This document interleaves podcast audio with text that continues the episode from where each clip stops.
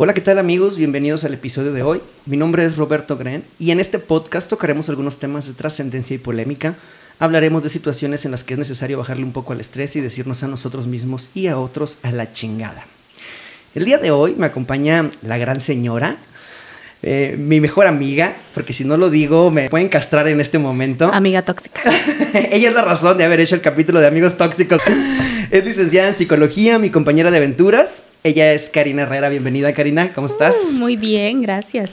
¿Y tú? Muy bien también. En este, en este episodio nos toca decir a la chingada lo que piensen de mí. Y por si no lo había notado, pero en mis capítulos trato de que el tema vaya acorde con el invitado. Así que no podría tener mejor acompañante para este tema que una mujer de la que he aprendido que no se debe valer una hectárea de verga lo que la gente piense de nosotros. Mi mantra. es correcto. Así que no podía tener mejor acompañante para este, para este tema. Me gustaría empezar primero diciendo que cuando decimos que no nos importa lo que dirán, en realidad sí que nos importa. Muchas de las veces hemos cantado la canción de A quién le importa de Alaska y Dinamarca, me parece que es, o, la interpretó después este Talía.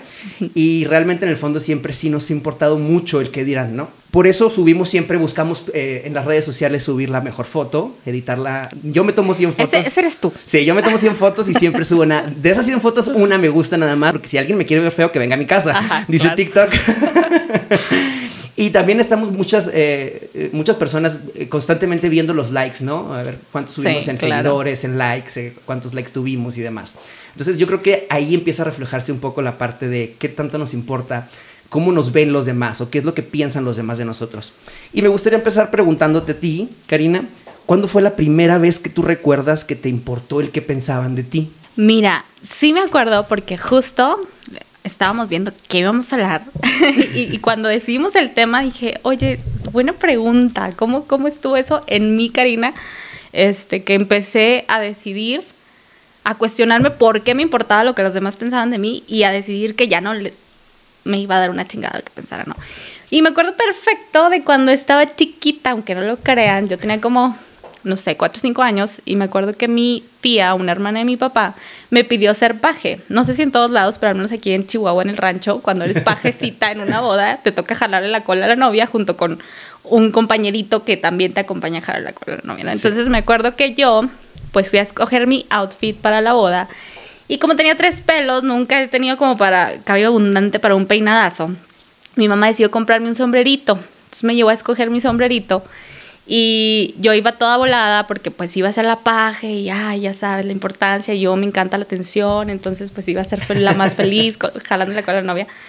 Y eh, compré un sombrerito que a mí me encantó, que oye, pues eres una niña chiquita, a las niñas les gusta todo lo llamativo, colores y demás. Entonces me acuerdo que compré un sombrerito blanco con una tirita rosa como de brico y traía brillantina.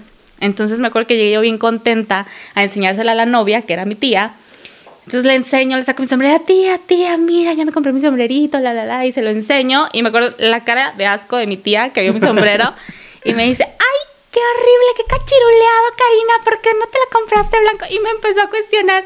Y yo era una niña chiquita y sentí como se me quebró mi corazón en 20 mil pedazos porque yo estaba feliz con mi sombrero y a mi tía no le había gustado. Entonces, claro que mi mamá hizo circo, maroma y teatro de no le hagas caso, tú te ves hermosa, que te valga lo que digan, la, la, la, la. Pero me acuerdo que cuando usé el que se el día de la boda y que lo usé, lo usé muy insegura, o sea, no me sentía a gusto con mi sombrerito y era una niña y me mataron mis ilusiones de mi sombrerito hermoso y la fregada. Y ahí, o sea, que recuerde, ese fue uno de los momentos que me crasheó porque no estaba cumpliendo la expectativa de alguien más. Exactamente. Y fíjate qué importante, porque también cuando, cuando estábamos viendo de qué hablar, también decía yo, me, llegó un punto en el que me cuestioné, bueno, ¿en qué momento eh, empezó para mí a ser tan importante lo que piensan los demás? Y, y, contrario de ti, yo siempre he sido una persona que, que se ha preocupado por lo que, por lo que piensan los demás. Siempre como que en, mi, en mi vida, en mi estilo de vida, siempre ha, influido mucho la apariencia de qué dirán, de, que tienes que ser así y así y así, ¿no? Y también me cuestionaba y también tenía un recuerdo así de, la infancia de decir cómo no encajaba yo en los niños, eh, en el estereotipo de niño común, ¿no? Yo era muy flaquito, era muy eh, eh, chaparrito, muy delgadito, me veía más chiquito de la edad, no era el típico niño brusco, tosco, era más delicado. Entonces recuerdo que nunca había sido problema para mí hasta que un día la mamá de uno de mis amigos, con los que más nos juntábamos, una señora, le dice a un niño chiquito que, eh, burlándose, que se parecía a, una, a un personaje de una caricatura que era muy eh, delicado y amanerado. Y recuerdo que para mí fue como una burla de parte de la señora. Claro. Y, y ahí empecé como que el chip de decir, es que no encajo en lo que debe de ser, ¿no? Claro. O sea, eh, tengo que, no, no estoy cumpliendo con la expectativa que se espera de un niño de mi edad. Ah. Y a partir de ahí empieza mi camino a, a querer ser lo que no era para darle gusto a los demás y a Buscar preocuparme. aprobación. Exactamente, buscar la aprobación y a preocuparme por lo que pensaban los demás de mí. Eh, hay una psicóloga, eh, una doctora que es profesora de la Universidad de, de Málaga, autora de un libro que se llama Practic- Practica la inteligencia emocional, Natalia Silvia Ramos. Ella nos dice que el ser humano es social y eso lo lleva a establecer lazos entre sus iguales y a mostrarnos especialmente sensibles en lo relativo a querer agradar a los que nos rodean y que es normal, es parte del ser humano. Sin embargo, el problema radica cuando parece cuando aparece eh, el juicio de los demás, cuando ese juicio determina en exceso nuestra conducta y cuando marca nuestro estilo de vida e intenta imponernos y definirnos un estilo de vida. ¿Cuál ha sido tu experiencia a lo largo, desde, desde esa niña chiquita que nos platicabas que, que no estaba cómoda con el sombrero porque ya había sentido que no estaba cumpliendo con la expectativa de, de la novia? Desde esa niña hasta ahorita, ¿cuál ha sido tu proceso, tu cambio y tu evolución a poder decir a la chingada lo que piensen de mí? Uy, fíjate que también estaba pensando muchísimo en eso porque obviamente no siempre, no eres, no naces diciendo, vaya, no, más bien, pues naces y tú es- eres una hoja en blanco y tú vienes a hacer lo que quieres, lo que sientes, lo que te gusta. Sin embargo, conforme a esas críticas que vas recibiendo desde niño, pues vas como modificando y viendo y ay, cómo lo hago sonreír a mi papá, cómo hago que mi mamá se ría y, y- y esos, esos, esas cositas que ya vas moldeando para agradar a los demás, ¿no? Para tener ese sentido de pertenencia a lo mejor al entorno en el que estás creciendo. Y obviamente yo durante mucho tiempo yo buscaba la aprobación de mi familia para quienes no me conocen, seguramente todos los que están escuchando, ¿verdad? yo soy una niña muy, no, bueno, una, una niña, ya no soy niña, pero una, una chica que fui muy apegada a mi familia, pues, entonces siempre busqué mucho la, fui primera hija, primera nieta, primera sobrina al lado de mi papá. Que se, entonces, note, que se note, voy a hacer una pausa que se note el acento regiomontano porque dice pues. Cállate. pues. Porque ella les platico. que déjenme les platico que ella es de Chihuahua, pero vive, actualmente vive en, en Monterrey. ¿Cuánto, ¿Cuánto tiempo tienes viviendo allá? cuatro años ya. Un saludo a todos los que nos oyen de Monterrey, porque tengo gente sí, que me oye de allá. Este, pero ya, si vienes para acá y ya, es el, ya tienes el acento regio. No. Y allá te dicen que tienes el acento sí, chihuahua. ya la chihuahueña, que no soy chihuahueña, cabrón, no sabes Perdón que te interrumpa, continúa, no, Y bueno, total que, este, ¿qué te está diciendo? Se me fue. O sea, soy señora, ya se, ya Ah, se sí. me va esta causa de... ¿Qué te estoy diciendo? que eras una señora, exactamente. Ahora sí que era una señora de familia. Sí, sí que eras muy apegada a tu mi familia. Ajá, muy apegada a mi familia. Entonces, e- era muy... Oye, creo que yo lo veo, lo, lo vi en mi caso y lo veo ahora, por ejemplo, yo tengo una bebé. Lo veo ahora que, que todos los ojos de mi familia están en porque es la primer nieta, la primer sobrina, la primer... Entonces, creo que cuando creces con todos los ojos de tu familia, como que estás acostumbrado a buscar no sé, siento que crea un efecto de tienes que buscar la aprobación, no tienes que tenerlos contentos porque ellos siempre te tuvieron contentos. Es como, no, siento que al menos en mi caso fue una parte de eh, ellos siempre me dan lo que necesito y siempre cubren mis necesidades. Yo tengo que buscar cubrir sus necesidades, aunque sean emocionales, aunque sean cumpliendo las expectativas que tienen de mí, ¿no? Entonces, este, claro que fue un camino largo porque mucho tiempo era de si a mi papá no le agrada o si a mi abuelito no le agrada o si ellos dicen que no, pues es no, aunque yo quiera, aunque a mí me guste, aunque... Y, y mucho tiempo así fue hasta que, no sé, como que vas creciendo también. Obviamente los papás y la familia tienen sus ideas en base a lo que ellos crecieron, en base a lo que ellos vieron, en base al alcance que ellos tuvieron incluso de educación. Entonces, cuando tú vas a lo mejor, sales un poquito más al mundo y te vas dando cuenta de que no es como ellos te dijeron y que puedes llegar a ser más de lo que te marcan o, o que puedes salirte de la rayita que ellos te marcan, pues le agarras el gusto. Entonces, Y o ya- sea, y ya no quieres volver al camino no del bien. y ya no vuelves. Entonces, creo que tuvo mucho que ver, o sea, tanto mi crecimiento en la familia, mis, eh, eh, el hecho, cuando estudié psicología, era precisamente por eso, porque decía, bueno, a ver, todo tiene una razón de ser. Eh, quiero entender el comportamiento, yo en, el, yo en específico quería entender el, comportamiento de los criminales, ¿no? Entonces, porque estaba muy metida en esta parte de psicología criminal la fregada de que los asesinos matan por alguna razón, no nacen siendo asesinos, ¿no? Entonces, este, ahora que pensaba en eso, decía, bueno, creo que mucho tenía que quería yo entender de mi familia, de por qué me tenían tan así, tan presionada, tan... Y, y de mí misma, de por qué yo no me atrevía a hacer más. Entonces creo que fui, o sea, fue una combinación de toda la gente que se cruzó por mi camino, de todas las personas que fui aprendiendo que se podía hacer más y no solo lo que me habían marcado en mi familia y ya fui viendo de que, oye, fulanito se divierte chingos haciendo X cosa, yo también lo voy a hacer, yo también me voy a atrever. Oye, que no, me acuerdo perfecto, cuando iba empecé a hacer pole, pole fitness, y mi papá puso el grito en el cielo. O sea, me divorció, me desheredó, vete a la casa, casi, casi. No, no, no me corrió la casa, pero sí me quitó el carro. Ah, bueno, ¿quieres hacer eso? Ese deporte. Que no, obvio, no lo dijo así. Este, pero me dijo, bueno, pues te quito el carro y te vas en camión. Y como que él pensaba que iba a decir, ay, no, papi, ¿cómo crees? No, y sí fue que, ah, bueno, pues me voy en camión.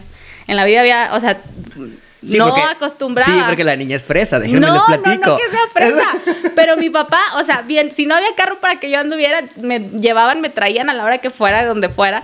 Y ahora entiendo por qué, por todos los feminicidios. el miedo que tienen los papás. Este, pero, pero el caso es que eh, dije, no, o sea, ya no voy a estar nada más apegada a lo que ellos quieran porque, porque a ellos no se les antoja. O sea, salirme de la ciudad, cállate, jamás en la vida se me hubiera ocurrido irme a vivir a otro lado sin la protección de mis papás porque yo era nada más hasta donde ellos me dejaran y punto, ¿no? Sí, de hecho, para mí, para mí que te conocía, para mí fue un un paso muy grande y muy fuerte. Sí. ¿Cómo le hace? Porque eh, siempre te he conocido como una persona muy de familia eh, a pocas personas conozco tan apegadas a la familia como, como tú. Eres muy parecida a mí en ese aspecto, que también soy muy apegado a mi familia. Entonces, eh, cuando, cuando supe que te ibas a, ir a vivir a Monterrey para, para trabajar, decía yo que qué sorprendente, o sea, me, me, sorprendía mucho porque decía yo, ¿cómo le va a hacer para desapegarse de esa parte familiar?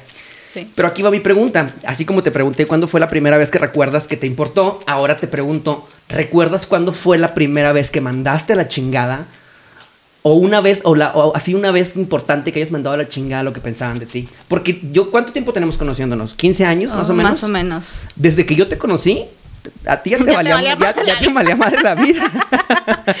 yo recuerdo que ya mandabas a la chingada lo que la gente pensara de ti, porque nos conocimos en la iglesia sí. y ya en, en, el grupo de jóvenes tú eras la oveja negra. Sí. Entonces eh, ya mandabas a la chingada. Entonces, desde ¿cuándo fue la primera vez que tú mandaste a la chingada lo que pensaban de ti? Yo creo que fue cuando iba a elegir mi carrera porque todo el mundo decía que de psicología me iba a morir de hambre, de psicóloga, pues. Mi familia, amigos, todo el mundo era de que no, psicología, ¿cómo crees? Yo conozco un psicólogo que estaba vendiendo burritos en el centro y cosas así. Entonces yo, sino que, a ver, dije, a ver, ¿quién va a estudiar? ¿Quién va a vivir o no va a vivir de lo que sea que estudie? Y creo que ese fue como que uno de los primeros que, que, que fue importante, pues, y que ahora digo, ¿por qué no les hice caso? Ah, chingado, bien Tenían toda la razón. este, pero bueno, aquí estoy de rebelde. Entonces sí, creo que eso fue el primero. Este, no, no, no el primero, sino que uno de los más importantes de, los que más me acuerdo. Y ya de ahí para real, por ejemplo, o sea, es mucho tenía que ver, yo era muy de familia, oigan, quienes estén escuchando, o sea. Entonces yo, si mi papá decía sí, ok, sí, si mi papá decía no, no. Mi mamá creo que eso también lo venía pensando y decía, a ver, bueno, ¿y por qué te empezó a valer madre todo, pues? todo, pues, a ver. ¿Por, qué te empezó a valer madre todo, ah, pues? madre, que no es, eso no es de allá, es de aquí. y entonces, eh, me acuerdo, mi mamá tuvo mucho que ver con que me valiera madre la vida. Mi mamá y mi abuela, yo creo. Por, mi mamá siempre me decía que te valga, porque yo llegaba y que si mi papá me decía no a algo que yo quería llegar, yo era con mi mamá, es que mi papá no me dejó, me dijo que no. Mamá, es que, a ver, bueno, claro que ella como que veía la situación, ¿no?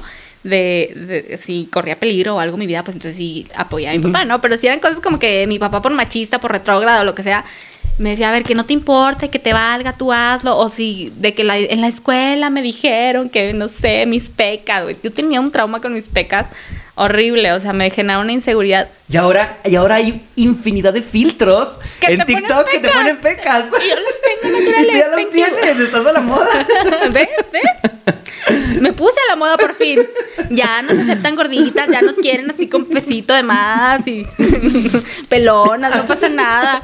Entonces yo creo que eh, este, mi mamá siempre me consolaba mucho cuando llegaba acomplejada por algo, este, mis pecas, lo que sea, mi mamá de, a ver que te valga. Ellos te dan de comer, ellos te mantienen, entonces que te valga. Entonces como que ya eso se me fue grabando y, y decía yo, bueno, sí, o sea ¿Por qué? ¿Por qué me tiene que importar lo que la demás, o sea, por qué lo que los demás piensen a mí me va a tener que definir a mí? Entonces, así, creo que siempre entendí, o si de algo creo presumir, es que tengo algo de inteligencia emocional. Entonces, como no lo sé, Rick, lo dudo. o sea, que sea toxiquita en algunos temas es diferente porque lo soy conscientemente, ¿sabes? Pero. Siempre estás consciente de tu toxicidad. Sí, sí, claro, claro. Es el primer paso, es lo más importante. Entonces, este, creo que ese fue como eh, ese apoyo de mi madre que siempre me decía de que no tenía por qué importarme lo que los demás dijeran y, tener a otra figura femenina como lo fue mi abuela, que tampoco era una abuela normal ni tradicional, creo que me, ayudó mucho a, a, quitarme un poquito de encima los, pues estos estigmas de machistas como mi papá, que yo lo buleo por eso, este, o mi abuelo, o gente que luego venía con como a quererme decir cómo tenía que comportarme, ¿no? O sea, hasta en, cómo vestirme. Creo que siempre fui muy diferente en eso, porque siempre me ha gustado verme, no porque ah, quiero ser diferente, sino porque pues me gustaban las cosas raras, excéntricas, locas. De repente yo era la que llevaba con la blusa agujerada que nadie compraba y que yo elegía porque pues me gustaba, punto. Entonces me empezó a valer, o sea, así como que me empezó a valer lo de lo, que los demás dijeran siempre y cuando yo este no afectar a las demás personas. O sea, eso sí, eso sí lo tenía como muy consciente. Y en el grupo de jóvenes, por ejemplo, sí, siempre fui como esa oveja negra que decía, a ver, vamos al antro, vámonos a la sí, Sí, sí, ella, ella siempre nos sacaba todo. Y luego aparte, y luego aparte yo me acuerdo que todos los jóvenes y las chicas en aquel tiempo, pues se iban al grupo de jóvenes, iban a la iglesia, iban muy pues muy tapaditas, muy así. Y, Karina siempre llegaba eh, exuberante con, con, sus vestuarios. Con el escote, sexy, con, como fuera, a mí no, me no, no, Entonces ella, era cómoda, yo iba. Sí, ella entraba a la iglesia y olvídate, se abrían las puertas así como del infierno. las llamas detrás de mí. Entonces siempre fue como que esa imagen rebelde de, de, no me importa lo que piensen, de no me importa. Y es algo que, que, siempre admiré mucho de ti, la verdad, porque pues yo, la verdad, yo era todo lo contrario a eso, todo lo contrario. Pero a eso iba, o sea, por ejemplo, yo siempre decía, eh, bueno, yo me justificaba, ¿no? En el hecho de que, a ver, vamos, si vamos adentro, no era, nunca fuimos de los que poníamos, nos poníamos súper borrachos o andábamos haciendo como eh, no sé, desmadre. Éramos bien lo sanos. Que pasa es que aparte, somos de otra generación, o sea. Bueno, así, o sea, aparte somos de otra generación. Nuestro entretenimiento y diversión no era tan extremo como el de ahora. Sí, no, definitivamente. Pero aún así lo consideraban, por ejemplo, teníamos un compañero que era de los que no, no vayan, porque casi, casi nos echaba agua bendita cuando salíamos del lugar. y era de que no, ¿cómo van a ir a un antro, Karina? ¿Cómo les vas a decir eso? Claro que no, y a ver, si vamos a ser ejemplo de Dios, lo vamos a hacer donde sea, aquí en un antro o en China. O sea, a mí me vale no vamos a Y ya se imaginarán a Karina bailando pole dance con un rosario. Echando agua bendita mientras daba Echando agua bendita mientras, daba vueltas en el antro. Idiota. Dios los ama a todos. Repartiendo volantitos de la iglesia mientras brincaba de tubo en tubo. Y de mesa en mesa. Dios los ama, hermanos. pero, pero, para que vean que eh, la verdad, eh, fuiste un ejemplo de, de, de muchos que tardamos un poco más en darnos cuenta de, esa parte, ¿no? De que, de que no debe de, importante, de importarte, perdón, porque al final de cuentas, eh, lo que nos preocupa de lo que puedan pensar las otras personas es la imagen que se crean de nosotros. Y desgraciadamente no tenemos control sobre lo que piensan los demás. O sea, es imposible. Si a veces no tenemos ni control en lo que pensamos nosotros, ¿tú crees que vamos a tener control en lo que piensan los demás? Por más que nos esforcemos y nos desgastemos en crear una imagen y en hacer las cosas de la manera correcta o de la manera que creemos, que los demás quieren que las hagamos, no tenemos control de cómo van a pensar ellos. No, jamás. Entonces, es, eh, suficiente es suficientemente desgastante el, conocerte a ti como para todavía estar, estar pensando en qué está pasando por la mente de la otra persona. Me hace agotador.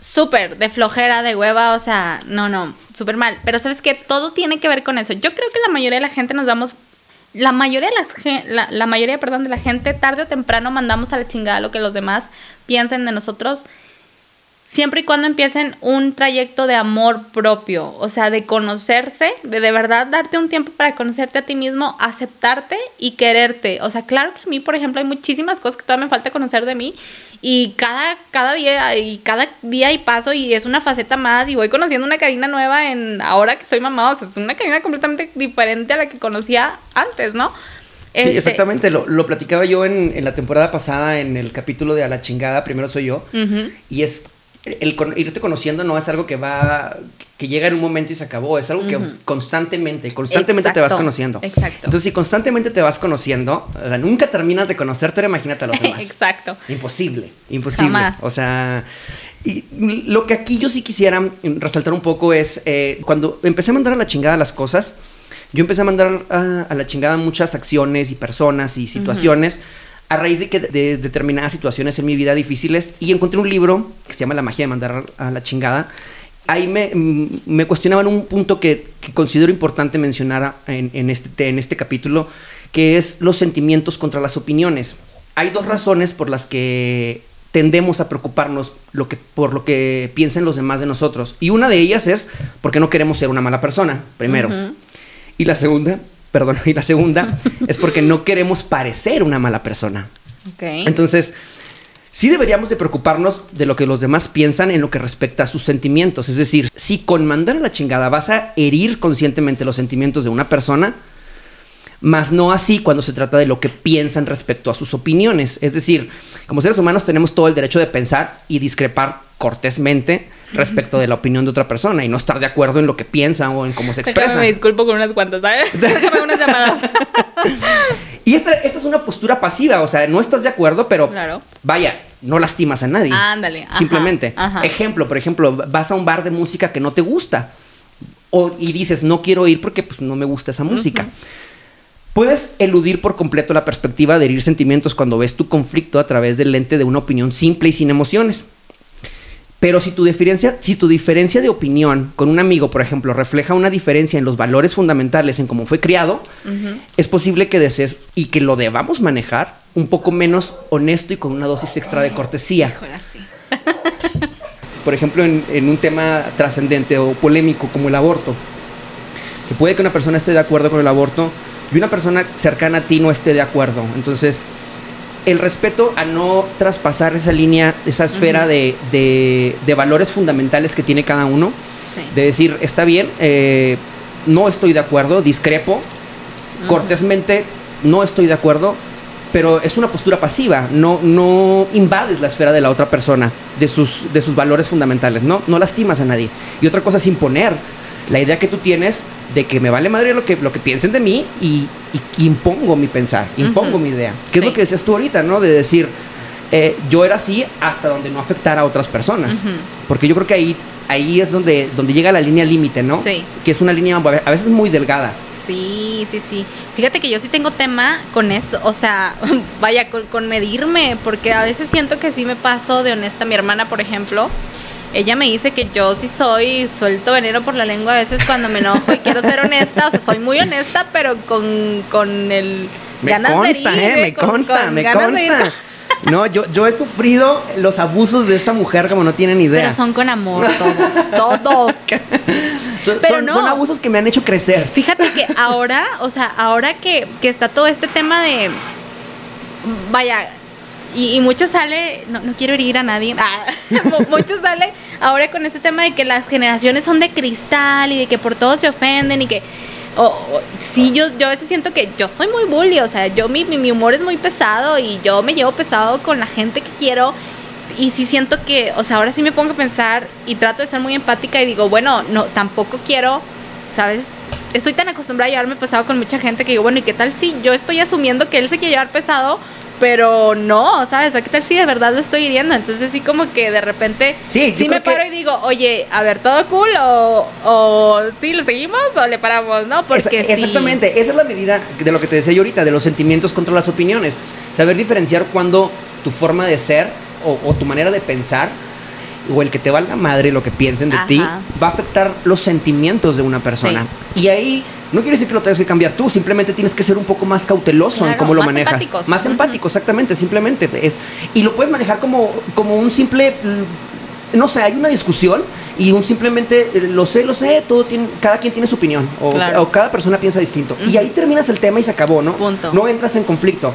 Porque tienes que aprender a diferenciar cuándo afectan los sentimientos de la persona y cuándo simplemente es una opinión, una Sí. creencia, una, una simple opinión y, y todo manejarlo. Cuando, cuando ves que estás afectando los sentimientos de una persona, manejarlo como una diferencia de opinión y se acabó. Porque si no entras en un campo minado en el que no vas a salir bien vencida. O sea, y lo vemos, yo creo, lo vemos a diario con el tema del, por ejemplo, del aborto, del, con el tema de, a ver, que ahora, que- no sé, y, y entramos a lo mejor en un área muy, no sé si muy gris o muy colorida, no sé cómo decirlo, de las feministas, que si las feministas se vuelven antihombres, empiezan como estos temas ya más de, exacto, subjetivos, creo yo, ¿no? Porque al final de cuentas, eh, alguien va a tener una forma de pensar muy diferente a la mía y no por eso significa que tiene que convencerme de que yo piense igual que ella o yo tengo que convencerla de que piense igual que yo. Simple y sencillamente, como dices, pues pensamos diferente y pues bye, Sí. ¿no? Ahí se acaba la cosa. Exactamente, aprender a, a- a diferenciar que a la chingada no me importa lo que piensen de mí, no tiene que transgre- transgredir Ajá. los sentimientos de otras personas, correcto. ni las creencias de otra persona. Y aquí llega este punto muy, muy importante, que es el mandar a la chingada esta parte no significa que seamos imbéciles o que nos convirtamos en unos cabrones hijos Ah, de la no, verga. No, cero. Porque a veces tendemos a creer que mandar a la chingada las cosas nos convierte en unos hijos de la chingada y no, No. se trata de eso. Entonces, no podemos dejar de aclarar esa parte. Eh, eh, no significa mandar a la chingada lo que piense la gente de ti, no significa convertirte en un imbécil. Cuando contemplas tus propias razones para mandar algo a la chingada, visualizas el efecto que esto tendrá en cualquier otra persona involucrada. Y así logras mitigar un poco más los daños, ¿no? De decir, bueno, esta persona piensa de esta manera, esta persona. Entonces vas, vas controlando un poco y cuidando, porque si alguien te interesa o te importa, independientemente de, lo, de cómo seas y de lo que pienses, vas a cuidar el, el no transgredir a la otra persona. Y vas viendo los temas, o sea, los temas en los que de verdad no te importa lo que la demás gente de ti. O sea, si tú, por ejemplo, el tema del TikTok bendito ahora que nosotros estamos viejones, rocones, o sea, y la gente claro que te critica, pero es de que, güey, o sea, yo me la paso con madre, me desestresa un rato hacer un TikTok aunque tenga dos seguidores y sean mi papá y mi mamá.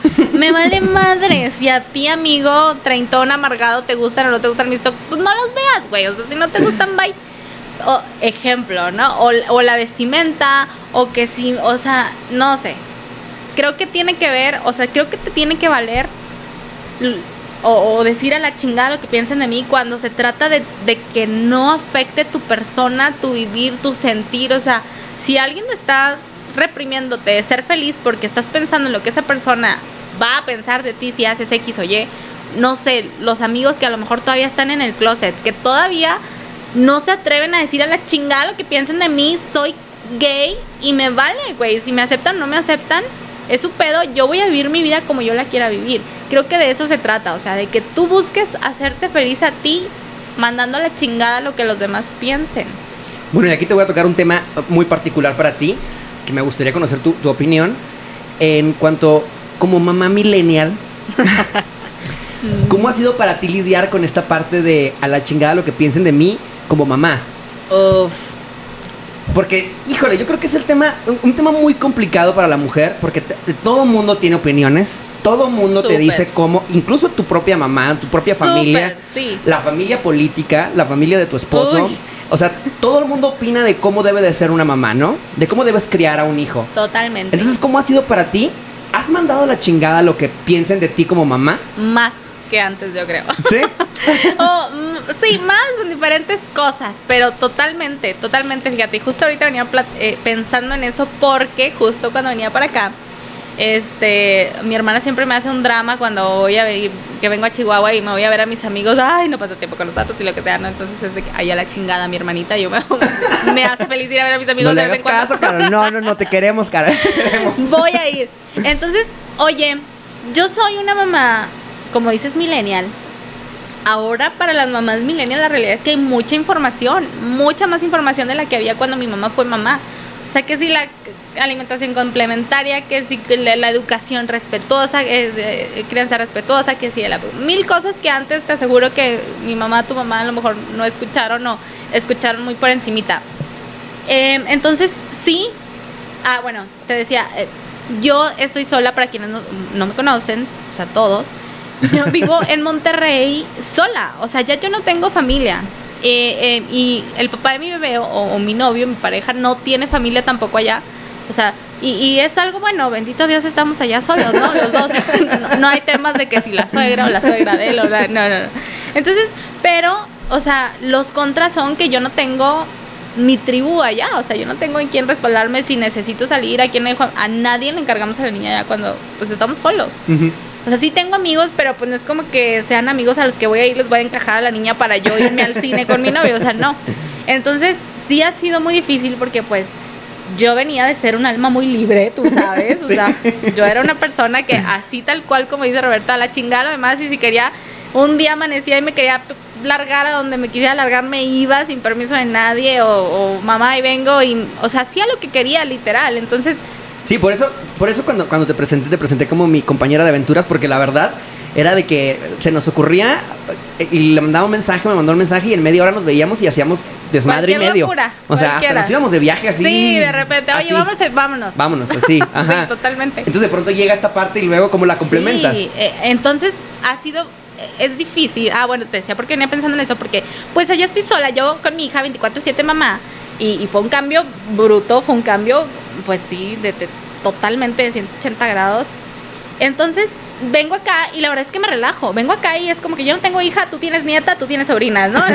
yo vengo a relajarme. Sí, porque tú no tienes la ventaja de poder dejarla con tu mamá como lo hace la mayoría exacto, de la gente. Exacto, Entonces cuando yo vengo acá es cuando me relajo y sé que alguien de mi entera confianza va a estar cuidando a mi hija, ¿no? Entonces, ahorita que venía, claro, así de que, ay, bueno, le soltaron un comentario a mi hija así como de que sí, es que tu mamá no le gusta pasar tiempo contigo. Y yo así de, ¿qué? No le andes diciendo eso a la niña, jamás, jamás lo anden diciendo delante de mi hija. Porque, este, en- entonces entra esta parte de que si haces, piensan que eres mala mamá. Y Ajá. si no haces, eres mala mamá. O sea, si sales, porque sales. Y si no sales, porque la tienes muy chiple, tiene mamitis. Este, ay, es que esa niña la vas a malcriar. y si la dejas al tantito, ay, te quieres desobligar. O sea, eres su mamá. Yo nada más soy la tía, yo no soy la abuela. Qué irresponsable. Y es como, a ver, dude, what? Entonces, ¿qué quieres que haga? ¿Me muevo? ¿No me muevo? ¿Derecha, izquierda? ¿Qué? Este, entonces, sí, son múltiples consejos soy una mujer que no está muy tatuada, pero tengo ciertos tatuajes. Entonces, por ejemplo, con la familia de, de, de mi novio, ¿no? Ahora que, pues, ellos son como más conservadores. Y eso de los tatuajes, pues cállate, es como Jesús bendito, a Diosito no le gustan los tatuajes. Literal me lo dijo la mamá de mi novio, o sea, me lo dijo Si te suegra. conociera, sabría que si te vas al infierno sería por lo menos por lo que te irías. Los tatuajes serían lo, lo de menos, señora. Usted no se preocupe. Si quiere estar por mi rece, pero créame que los tatuajes no va a ser. Entonces, eh, y, y ha sido como de, a ver, eh, si, estos comentarios así de que, por ejemplo, mi novio es muy. O sea, yo estoy con una persona que sí le importa mucho lo, lo que la gente piensa. Entonces, sí ha sido un choque. Y ahí es donde hasta mi psicóloga me dice que es que tú, tú te pasas de honesta. Cari, o sea, a veces yo siento que tú te pasas de honesta, no sé cómo de repente a este hombre no le entran las cosas y tú le dices, o sea, le vomitas las cosas que entonces a veces sí, sí es como que ahí donde tengo que nivelar eh, el no herir los sentimientos de alguien más, ¿no? No meterme con la, la esfera de alguien más. Sí. Pero, pero sí ha sido como de que, ay, oye, mi mamá me preguntó que si te otro tatuaje, que si al rato vas a traer la cara tatuada, pues dile a tu mamá que no es de su incumbencia, le digo, porque no la estoy tatuando a ella. Cuando la quiera rayar a ella, entonces que me diga algo, ¿no? Cositas así que, que sí, Deja o sea. tú, tienes, tienes tatuajes bien chiquitos. Sí, o sea, güey, y por favor, ¿sabes? No es como que traiga la mala salvatrucha ahí, o sea, para que no me traigo una reina malvada, traigo una florecita de la bella y la bestia, o sea, no, es como que traiga, no sé, güey, no, no, no. Una cruz, la Virgen de Sí, Guadalupe. la cruz, la- las letras acá medio cholescas de Ochoa o Herrera, o sea, no. Entonces sí, sí se hacen muchas cosas, muchas cosas. Que sí porque hasta con lo que come no come mi hija, que sí porque no le quiero dar azúcar, que si no le quiero dar sal, que si, ay, no le va a pasar nada. Entonces sí ha sido como mandar la chingada las opiniones de todo, incluso las de mi, mi propia familia, las de mi mamá, y todo el mundo se ofende, o sea, todo el mundo se ofende porque no acepta Sí, claro. sus consejos, porque yo ya fui mamá, ya crié a tres hijos, ¿cómo se te ocurre cuestionar mis modos de crianza? Y es como, bueno, pues sí, ahora yo tengo que echar a perder con la mía, ¿no? Entonces, No, y aparte que los tiempos cambian, ¿no? O sea, la- los tiempos cambian y, y- y las nuevas mamás tienen que irse adecuando a, lo- a la realidad social que vivimos, ¿no? No puedes Ay, usar los mismos métodos que se usaban antes, por muy buenas crianzas que hayan tenido antes. Incluso si aplicaras el mismo método, no te garantiza que vaya a salir eh, un- un- una buena crianza, ¿no? Entonces, sí, yo creo que esta parte, eh, sobre todo para, para las, las mujeres que, que son mamás ahorita, yo creo que es la parte más difícil de mandar a la chingada lo que piensen, Sí. porque siempre vas a ser cuestionada por por si eres buena o mala madre. Ay, sí. es, la, es la métrica, ¿no? O sea, Ay, no, sí. no, hay, no hay un punto medio. O sea, eres buena o eres mala. Ajá. Eres buena o mala madre. Sí, güey, y ya bastante uno se, se cuestiona eso de, ay, Sí. hoy no la vi tanto, ay, hoy no la peleé por estar en el trabajo, ay, como para que todavía vengan y te cuestionen otras de que, ay, no, ay, no, a Sí. la chingada. O sea, ahorita tengo bastante con mis este, te- pedos existenciales como para venir a cargar con los de alguien más. Vayan y traten sus pedos con los psicólogos y con sus terapeutas, gracias. Por favor. Que ya gasto yo bastante en la mía. Vamos a hablar un poquito de 10 pasos que nos recomiendan para aprender a mandar a la chingada lo que piensen los demás de, de nosotros. Y el primer paso dice, tenga muy claro que es usted quien crea sus emociones y nadie más. El daño no está en las palabras que usen contra nosotros, por ejemplo, no vales nada, sino en cómo, los cómo lo interpretamos nosotros. Yo creo que ahí también entra algo muy importante de que a mí me, me costó mucho aprender y sigo aprendiéndolo, de no tomarnos las cosas tan personales, ¿no? Sí. de que Uy, eh, la, sí. la opinión que tienen los demás a veces la tomamos tan personal, o sea, Sí. y- incluso cuando ni siquiera, a veces ni siquiera va dirigida a ti una, un mensaje, una opinión, Y te una lo idea- y te lo tomas. tomas, ¿no? Lo, Sí. lo agarras y dices tú. Entonces es esta parte del paso número uno de tener muy claro que nosotros creamos nuestras, nuestras propias emociones, nadie más, no podemos adjudicarle ese sentimiento a la otra persona. Porque vaya, no, no quiere decir que lo que piense la otra persona incluso vaya dirigido a ti. Exacto. ¿Te ha pasado a ti el adjudicarte esa parte, el luchar contra la parte de decir, "Ah, eso es para mí, eso es mío, o, o- me quiere claro. chingar? Claro, sí. ¿Sabes dónde me pasa mucho? Eh, en el trabajo. O sea, en el trabajo de repente es como que, ay, Sergio está enojado, ¿qué hice? ¿Qué haría? ¿Qué? No mandaré, estoy viendo que se me olvidó, que hice, que mandé mal un correo, lo que sea. Porque, digo, al final de cuentas, como lo, lo mencionabas al principio, ¿no? Por mucho que, que digamos que mandamos al chingado que piensen los demás nosotros, pues estamos en una sociedad y tenemos que Sí, sí, sobrevivir crea- en esta creamos sociedad. lazos, creamos lazos con otras personas y no deja de importarnos hasta cierto grado, hasta cierto punto. exacto. Por mucho que vayamos a la chingada, Sí, siempre hay una parte como que dentro de ti que dice, a ver, espera, Sí. o sea, ¿qué, está pensando? Y como y sobre todo con en el trabajo también, que es una parte muy importante, ¿no? Sobre todo porque pues con los con los jefes de decir, ay, no, ahora ahora viene muy serio que la, en qué la habré cagado. Sí. O sea, ¿qué, qué habré hecho mal? Y es la parte de, de no, de decir, bueno, esta, este sentimiento que estoy generando en mí, vaya, proviene de mí. O sea, no lo está creando alguien Sí. más. Sí, y sobre todo porque creo que, a- al menos en mi caso, es como, bueno, en mi persona y en mi vida personal, pues ahí sí, yo hago, yo decido, yo muevo, yo. Pero ya en el trabajo, ah, si yo quiero crecer, pues tengo que tener contento al jefe, ¿no? Si yo quiero crecer que o, o busco, al final de cuentas es por un, un fin egoísta o por un objetivo personal, ¿no? Que es, si yo quiero crecer dentro de una empresa, yo quiero seguir este, desarrollándome profesionalmente, pues tengo que seguir un, un, un path o un camino, me guste o no. Entonces, eh, Hijo, y ahí entramos en un dilema bien grande porque lo platicaba hace, hace poco con unos amigos de decir hasta qué punto puedes eh, ser tú sin que te afecte en tu trabajo, Sí. ¿no?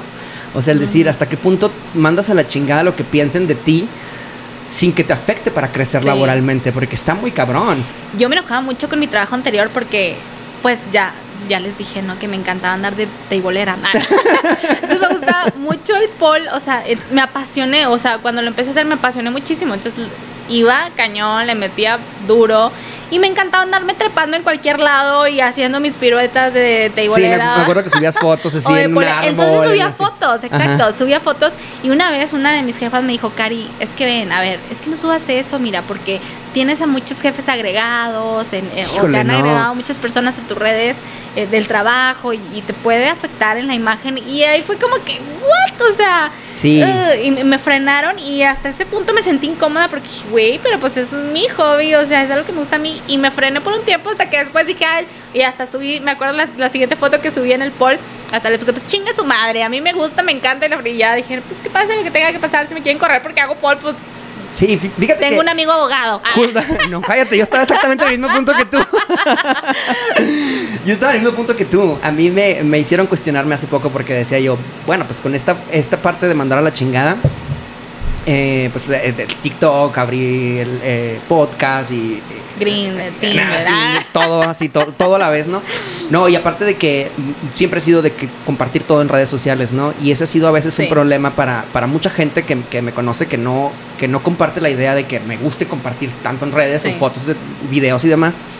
Y sí me cuestionaban de decir, bueno, es que, es que eres eh, un, abogado, ¿no? O sea, no, no puedes darte el lujo de compartir determinadas cosas. Obviamente, siempre cuido el contenido que comparto, de no ofender a nadie y demás, pero pero siempre cuido que el contenido que comparto sea lo que soy yo. Y, y vaya, cuando, cuando me cuestionaban eso, sí decía yo, a la chingada, porque incluso me decían, o sea, tienes que tener una buena reputación. Y, me llega a cuestionar y dije yo, ¿qué es una buena reputación? O sea, explícame qué es una buena reputación. ¿Buena reputación de quién? O sea... Exactamente, ¿con qué vara mides una buena reputación? Entonces era, sí, sí hubo unos días en los que estuve cuestionándome diciendo, bueno, ¿hasta qué punto el subir videos graciosos, el subir chistes, el... Eh, pendejadas, que pendejadas Exactamente, pendejadas que te divierten, te, te desestresan y, aparte te muestran quién eres realmente. O sea, es lo que eres, no lo puedes ocultar. Es esto, güey, ya bastante me comporto 12 putas horas en el trabajo diarias, como para que todavía... Ojalá fueran 12. para mí son 18, 24. No vengas a decir que tengo y que no tengo que hacer fuera del trabajo, o sea... Entonces yo también, o sea, me llega un punto en el que dije yo, pues ni modo, si me corren por ser yo, Sorry. Es, es, un riesgo que tengo que tomar porque no voy a vivir atemorizado y ocultándome quién soy por miedo a que me vayan a correr, ¿no? Entonces, si el día, si el día de mañana me llegan a decir, estás despedido por, por esto, a ver, pues, ni modo. Exacto. Es quien soy. Y es, y es ya algo personal, no es, ya si te corren porque, ay, oye, pues yo soy una huevona y no mando correos y no hago mi trabajo. Si no ah, afecta mi trabajo, evidentemente, una cosa es que afecte tu trabajo, evidentemente tienes que demostrar que eres un buen trabajador, ¿no? Ya, como buen trabajador independiente, si tú cumples con el rol de un buen trabajador, ya lo que hagas fuera de ahí es punto y aparte. siempre cuando no, sea un delito. siempre y cuando no sea un delito. mientras no te metas con la libertad de alguien más o, ah, con los derechos de alguien más, exactamente. Entonces, lo que te no, no tendría por qué importarnos esa parte, la verdad. Y si tu trabajo corre riesgo, pues ni modo. A la chingada, güey. no, no la vida es muy corta. No vas a ser feliz ahí, mijito, jamás. Exactamente. Exacto. yo llegué a esa conclusión. y yo creo que en eso eh, este, compaginamos en lo que platicabas tú. Otro de los, de los pasos que nos dicen, el paso número dos dice, la razón de lo que desaprueben está muchas veces en la otra persona, no en uno. Cuando alguien reacciona negativamente hacia ti, normalmente es porque se siente inseguro, cansado, estresado, está pensando irracionalmente, hubo algún problema de comunicación o está lanzando emociones negativas que nada tienen que ver con lo que tú hiciste, explica el, eh, eh, la psicóloga experta. Y, es, volvemos a lo mismo, de no tomarnos personal las cosas, ¿no? También a veces nuestra forma de, pensar, nuestra forma de ser, puede que choque con, en, determinado día con una persona y no es porque la persona piense o, te juzgue o te critique o, no le guste, simplemente la agarraste en un mal momento, ¿no? Y, y, tú ya te lo tomaste y para ti ya te afectó y tú dices, estoy haciendo mal y te empiezas a cuestionar tu forma de ser por, por la reacción de una persona. Entonces, de, esta parte de decir la razón por la que a veces desaprueben, eh, muchas veces, la mayoría de veces no tiene que ver contigo, sino con la otra persona. Y ahí es donde creo que tiene que reafirmar uno mismo, o sea, nuestra propia persona, pues ahí es donde entra todo esto que platicábamos ahorita de, de autoconocimiento, del quererte, del valorarte, de, porque ya sí, o sea, sabiendo tú quién eres, vas a ir dejando un poquito más de lado el si te topas o te van a ir dejando importar esos momentos como tan efímeros. Exacto, o sea, de que hayas a alguien en un mal humor y ya, o sea, hiciste un drama porque me vio feo, porque me vio feo y te cuestionas la vida entera. No, y, te quedas pensando tres días completos y le inviertes tiempo y energía a algo que no tendrías por qué hacerlo. Exacto. Y ya cuando sabes tú quién eres y te reafirmas, es como que, ay, bueno, pues tu pedo, güey. Ahí cuando se te pase me hablas, ¿no? Sí. O sea. Por eso este tema eh, en particular eh, lo, toqué después del capítulo de A la chingada primero soy yo, porque no puedes mandar a la chingada lo que piensan los demás de ti si primero no empiezas a conocerte a ti mismo. Si primero no empiezas a amarte a ti mismo y a conocerte, porque lo más importante es conocerte, saber qué te afecta, qué no te afecta, qué te gusta, qué no te gusta. Sí. Otro de los pasos, el tercero dice, aprende a enfocar la crítica de una manera objetiva y constructiva. Y eso está bien cabrón. Porque muchas veces la gente decimos, no voy a aceptar una crítica constructiva de alguien que no ha construido nada. Ajá, totalmente. Eh, eh, dice el psicólogo, tenga en cuenta que el conflicto puede ser maravilloso. Es complicado, es verdad, pero intente separar los sentimientos de ese juicio que le ha hecho un compañero de trabajo, por decirlo. Puedes aprender algo de ello, es decir, te hace crecer, puedes jalar algo positivo, puedes, eh, vaya, discernir algo y sacar algo bueno para ti y lo tomas tal vez no es necesario ni siquiera que lo reconozcas con la persona. Sí. Simplemente en tu interior, tú mismo, bueno, a ver, ¿puedo agarrar algo bueno de aquí? De esta crítica, de, de- de esto que no le gusta, De- tal vez sí, tal vez me ayuda. Por ejemplo, lo que te decía a ti tu psicóloga, te pasas de honesta. así me dijo, güey. Es que te pasas y luego como que se repitió. O sea, no que te pases, pero eres muy directa, eres muy clara, ¿no? Entonces, tomas esa parte y dices tú, bueno, Sí, tal vez claro, tiene alguna parte que sí, tiene razón y sí. tengo que trabajar en esto, pero igual no lo reconoces con la persona, simplemente lo agarras lo bueno. Ándale, y eso de que, ¿cómo tomo una, una crítica constructiva de alguien que no ha construido nada? Bueno, pues él no ha construido nada por muy su pedo, porque a lo mejor él no ha tomado las críticas constructivas, pero creo que uno debe de tratar de, de uno embellecerse y de uno de Sí, exactamente. tomar- nutrirse, ¿no? Y creo que la gente te nutre, las amistades, los eh, compañeros. Incluso, incluso las personas negativas y las personas que no te aportan, puedes tú sacarle algo positivo y, puedes tú sacarle algo aprendes bueno. lo que no quieres ser si quieres. Ya por lo menos, ya O por lo sea, menos dices tú, por lo menos ya sé que no quiero ¿Ah, ser sí? como esa persona. No. Exactamente. Yo creo que ese es, ese es el punto número 3 de los 10 pasos para aprender a mandar a la chingada lo que piensan de ti. Y el número 4 dice, esfuércese en hacer lo que usted quiere, en lugar de lo que los demás piensan que tienes que hacer. Sí, totalmente.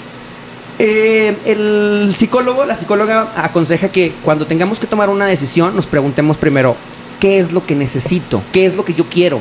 ¿Cuáles son mis metas?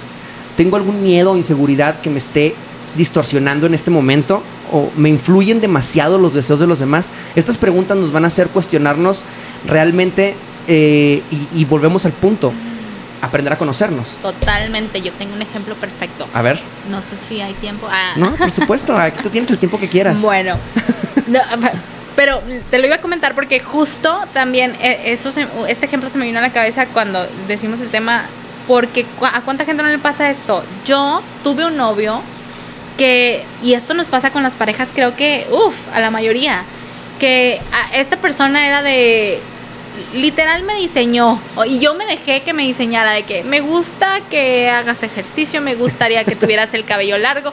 Oye, en la vida me creció el cabello así súper largo, fui me puse extensiones, fue cuando empecé a hacer ejercicio. Gracias a él conocí el maravilloso Paul porque yo no me metí al gimnasio, o sea, intenté meterme al gimnasio, no me gustó, nunca me gustó el gimnasio ni madres. Entonces busqué como alternativas para estar fit, porque él era un chavo súper fit.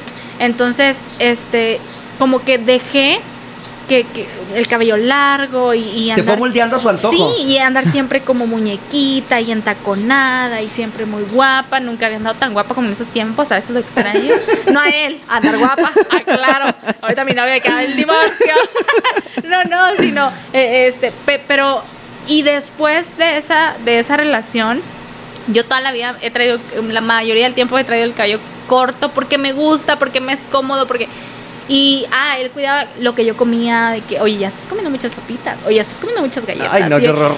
y, y yo, toda mensa, de repente, que, ay, bueno, sí, no quiero engordar, bueno, sí, este. No me super dejaba porque nunca he sido dejada, pero sí, sí trataba como de darle gustos, ¿no? Porque pues era mi novio y pues, ¿por qué no? Y, por- y para estar a la altura, si él está fit, pues yo no quiero ser la gorda de la pareja, ¿no? Entonces, entonces me dejé que cuando cortamos esa relación, me, me sentí libre y ahí dije, a ver, no, espérate, bruta, ¿qué te gusta a ti? ¿Te gusta el cabello largo? Pues sí me gusta, pero la neta me siento bien a gusto con mi cabello corto, pues vámonos, o sea, nos cortamos el cabello. ¿Quieres comer galletas? Cómete las galletas que quieras. Digo, obviamente coman sano, ¿no? Veas, y todo. No se marranee, Coman no se frutas y marranee. verduras.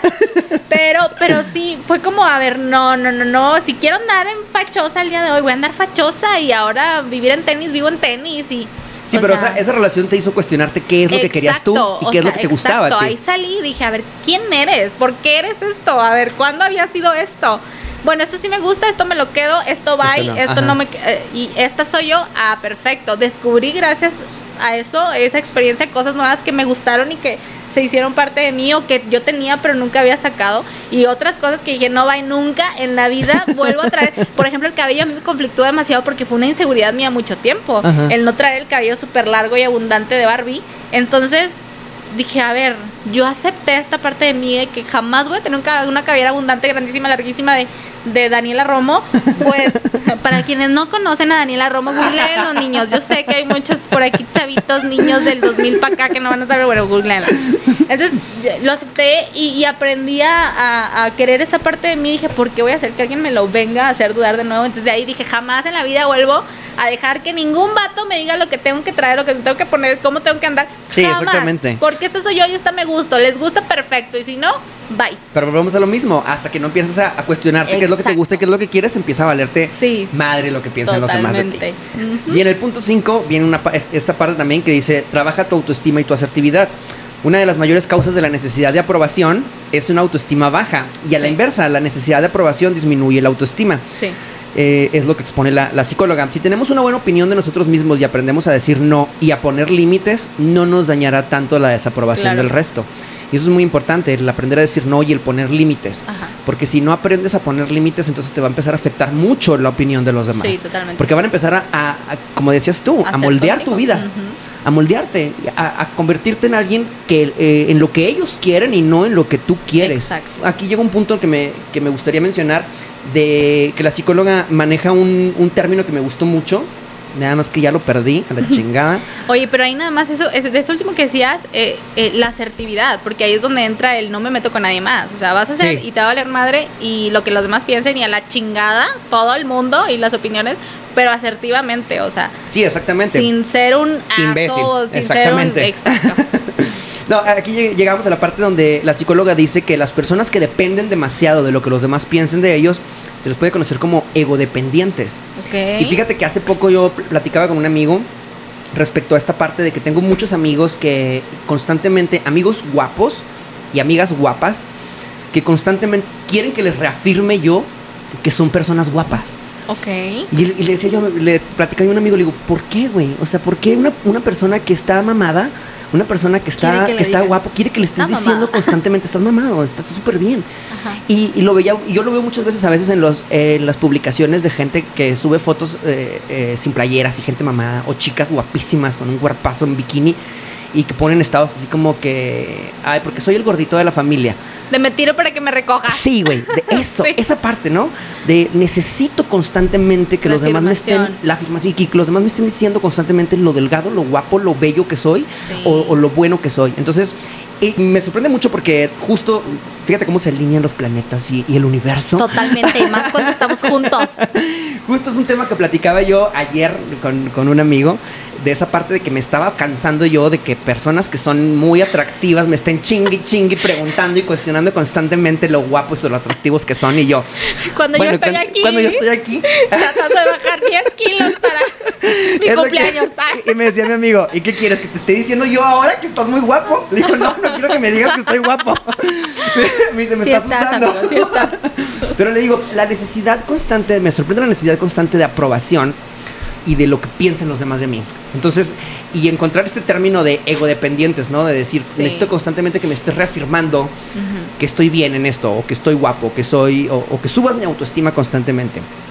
Y Yo creo que podría ser una fase, ¿eh? O sea, yo creo que podría ser una fase por la que todos a lo mejor pasamos en algún punto en este camino de autodescubrimiento y de que necesito que alguien a lo mejor me dé un empujón para yo agarrar, para yo creérmela. Pudiera ser, pero Ah. creo que puede haber gente que se queda estancada ahí y ya no sales y ya te gusta. Sí, que te no sé, mira, mira, nunca, nunca he sido mamado.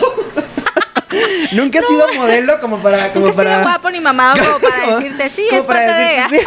O como para decir, yo nunca publicaría eso. No sé, tal vez un día que esté mamado voy a publicar y voy a poner, ¿verdad que estoy gordísimo? Claro que sí lo ha sido, claro que sí lo ha sido, ¿eh?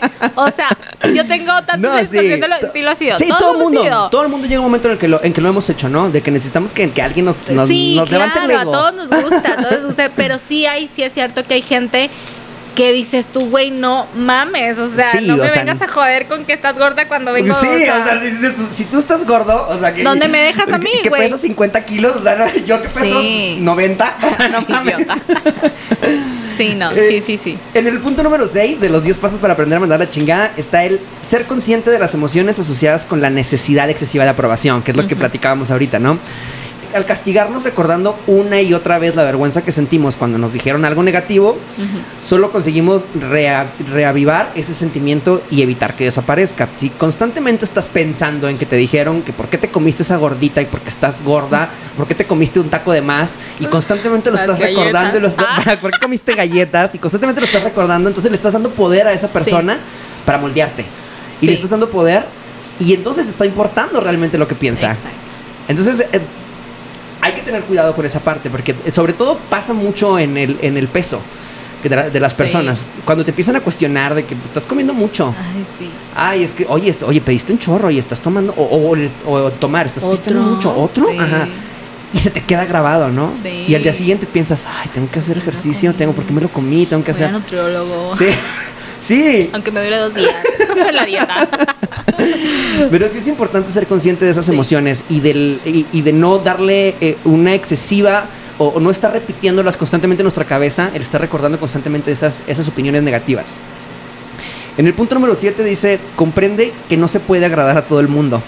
y eso, y eso mira que... Ay. Ay, cuesta, ¿eh? Bueno, a mí, a mí me costó porque siempre... siendo una cosa tan obvia. Exactamente. ¿Por qué cuesta entenderlo? ¿Por qué siendo algo tan obvio cuesta tanto entenderlo? Y, pasa, pasa, por ejemplo, en mi, en mi trabajo muchas veces me decían, es que no puedes caerle bien a todos, güey. O sea, y, huevo. y yo, sí, sí, a huevo. Y no porque no, y no porque quisiera caerle bien. A mí llegó un punto en el que decía, yo no quiero conflictos. Entonces, para no generar conflictos, trataba de, llevar la fiesta en paz. Pero también llega un punto en el que tienes que poner límites. o sea, tienes que poner límites y esos límites van a generar que no le caigas bien a alguien. Y no se acaba el mundo. Hay miles de personas malas. Si no le caes bien a una persona, a la chingada, no pasa nada. O sea, ¿cuál es el problema? Y, como dices tú, es algo tan, obvio y a veces nos cuesta tanto eh, entenderlo, y aceptarlo. En el punto número 8 dice, recuerda que la crítica a una idea o a un comportamiento no es un rechazo a tu persona. El que alguien no comparta eh, tu opinión no significa que te rechace como persona. Sí. Eh, a lo mejor, no sé, te han dicho que, que tienes pésimo gusto en el cine y eso no quiere decir que seas una mala persona o que te desapague como persona. Y no tiene por qué generarte a ti un conflicto ni un, problema. O luego hay gente que se siente que soy una inculta, qué vergüenza, qué oso, que, güey, me gustan los chick flicks y... exactamente. No, conozco la capital de Canadá y cuál es el puto problema, que te valga madre. O sea... Sí, sí, sí, exacto. La verdad, porque sí, y eso no quiere decir, o sea, el que, el, que externe un, el, desapruebo en, alguna eh, opinión o en alguna idea no quiere decir que te desaprueben como persona o que seas una mala persona. Y eso es algo que también cuesta, cuesta hacernos, porque ya, ya por ejemplo, te dicen, no, eres malo, eres pésimo eligiendo pareja, por ejemplo. Eres, pésimo eligiendo pareja. Está sangrando Roberto, ¿eh? no lo están viendo, pero se los cuento. A mí me ha pasado que me han dicho, no sé quién me ha dicho. No, quién sabe, quién sabe. Y dices tú, a la verga, no soy una mala persona. Ahora la solicitud la recibo yo, ¿eh? No, a ti también te engañan, no me mientas. Ay, no, sí, ¿para qué digo? Mejor aquí me quedo. No, vamos ahora al punto número 9 que dice, tú eres quien mejor puede opinar sobre ti mismo. Sí, totalmente.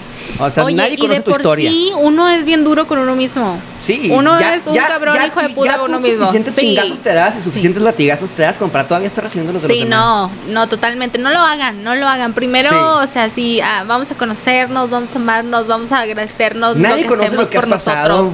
Nadie conoce, nadie está en tus zapatos. Nadie. Nadie sabe lo que piensas, lo que sientes.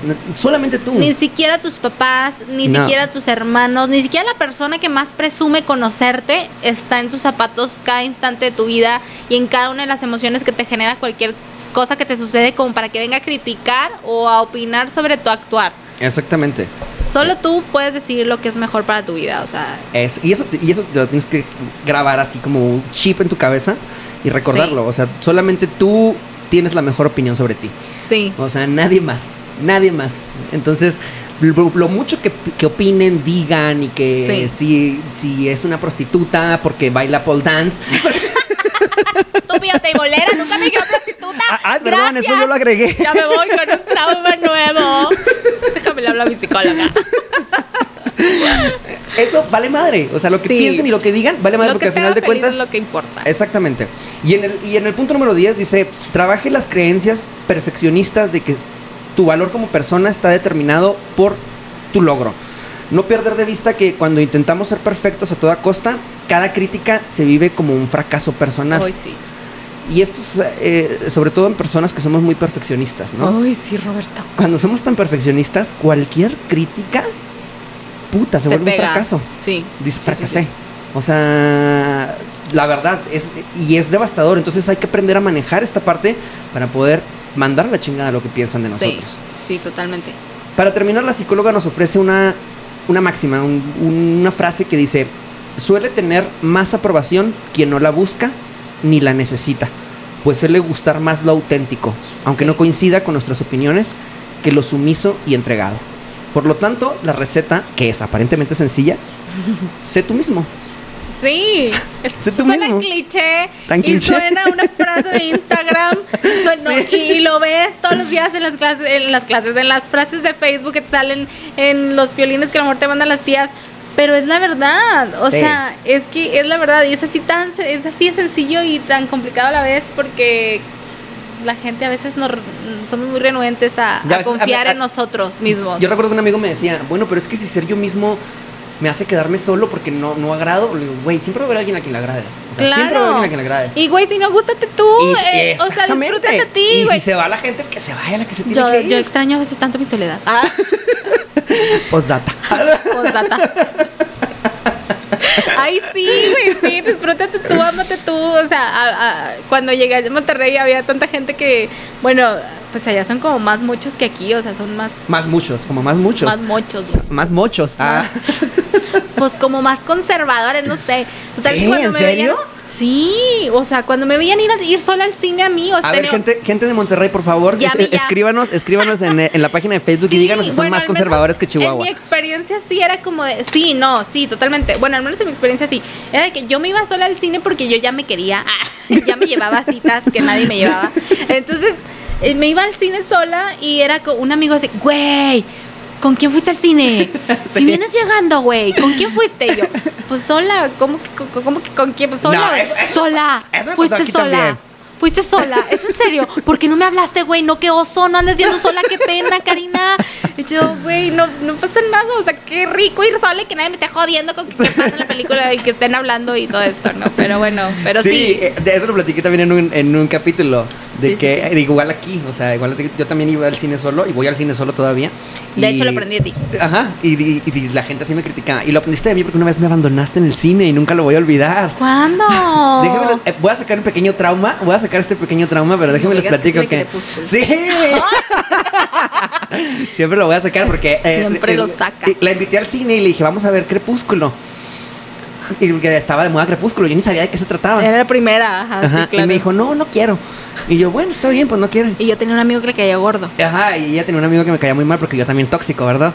Y, y se fue al cine a ver Crepúsculo y regresó siendo súper fan de Crepúsculo, diciendo que era la mejor Enamorada película del de mundo. Edward. de que vamos a verla, le dije todavía. Ándale, vamos, yo la quiero volver a ver. No. No. no la vamos a ver. Bueno, ya después de haber sacado este pequeño trauma, es importante recordarles al final de que el, el mandar a la chingada lo que piensen los demás de ti, vuelvo a repetirlo y lo recalco, no quiere decir que te conviertas en un imbécil. No. Es importante recalcarlo, la Sí. verdad, porque no eh, esto no te da el derecho de, de sobrepasar los derechos y, la, y Sí. las ideas de los Asertivamente, demás. recuerden que venía ahí en uno de los pasos. Asertivamente siempre. No sé, Karina, si nos quieras eh, concluir algo para terminar este, este episodio. No, pues, o sea, resumirlo todo en de verdad, o sea, conózcanse, quiéranse, acéptense, creo que empezando por ahí todo lo demás fluye y ya verán cómo les va a ser bien fácil mandar a la chingada lo que les incomoda de las opiniones de las demás personas. Entonces, quiéranse, conózcanse, nunca terminamos de conocernos, nunca terminamos de aceptarnos, nunca terminamos de amarnos, pero por algo tenemos que empezar y ya verán cómo se les va a hacer súper fácil mandar a la chingada lo que piensen de mí. Sí, la verdad sí, y, y tienes toda la razón. El irte conociendo, igual velo haciendo paso a paso. Sé que suena a veces muy sí, difícil, no, no, sé no, que es difícil y, y de golpe tal vez suene complicado, sobre todo para quienes sufrimos de ansiedad o, Sí, o- son o- o- o perfeccionistas. somos perfeccionistas y demás, pero igual eh, ve recordando los pasos y verlo haciendo poco a poco. Este, pero al final de cuentas eh, concluimos que el conocerte, el conocerte a ti mismo te va a permitir el mandar a la chingada lo que piensen los demás y que te valga una hectárea de verga, como dice mi amiga. Bien fina mi amiga. Dije pito, güey. O sea, Termino este, este el que hambre capítulo. tiene. Termino este capítulo agradeciéndote, Karina, por, por, por ser mi invitada, Gracias por ti compartir por con nosotros tu, tu experiencia. Eh, espero de corazón que nos toque coincidir de nuevo en otro episodio. Por favor. Cuando regreses aquí a, a- a la hermosa capital de Chihuahua. Un, un saludo a todos los que nos están oyendo. Hasta aquí por hoy. Espero nos encontremos en el siguiente episodio y un abrazo fuerte.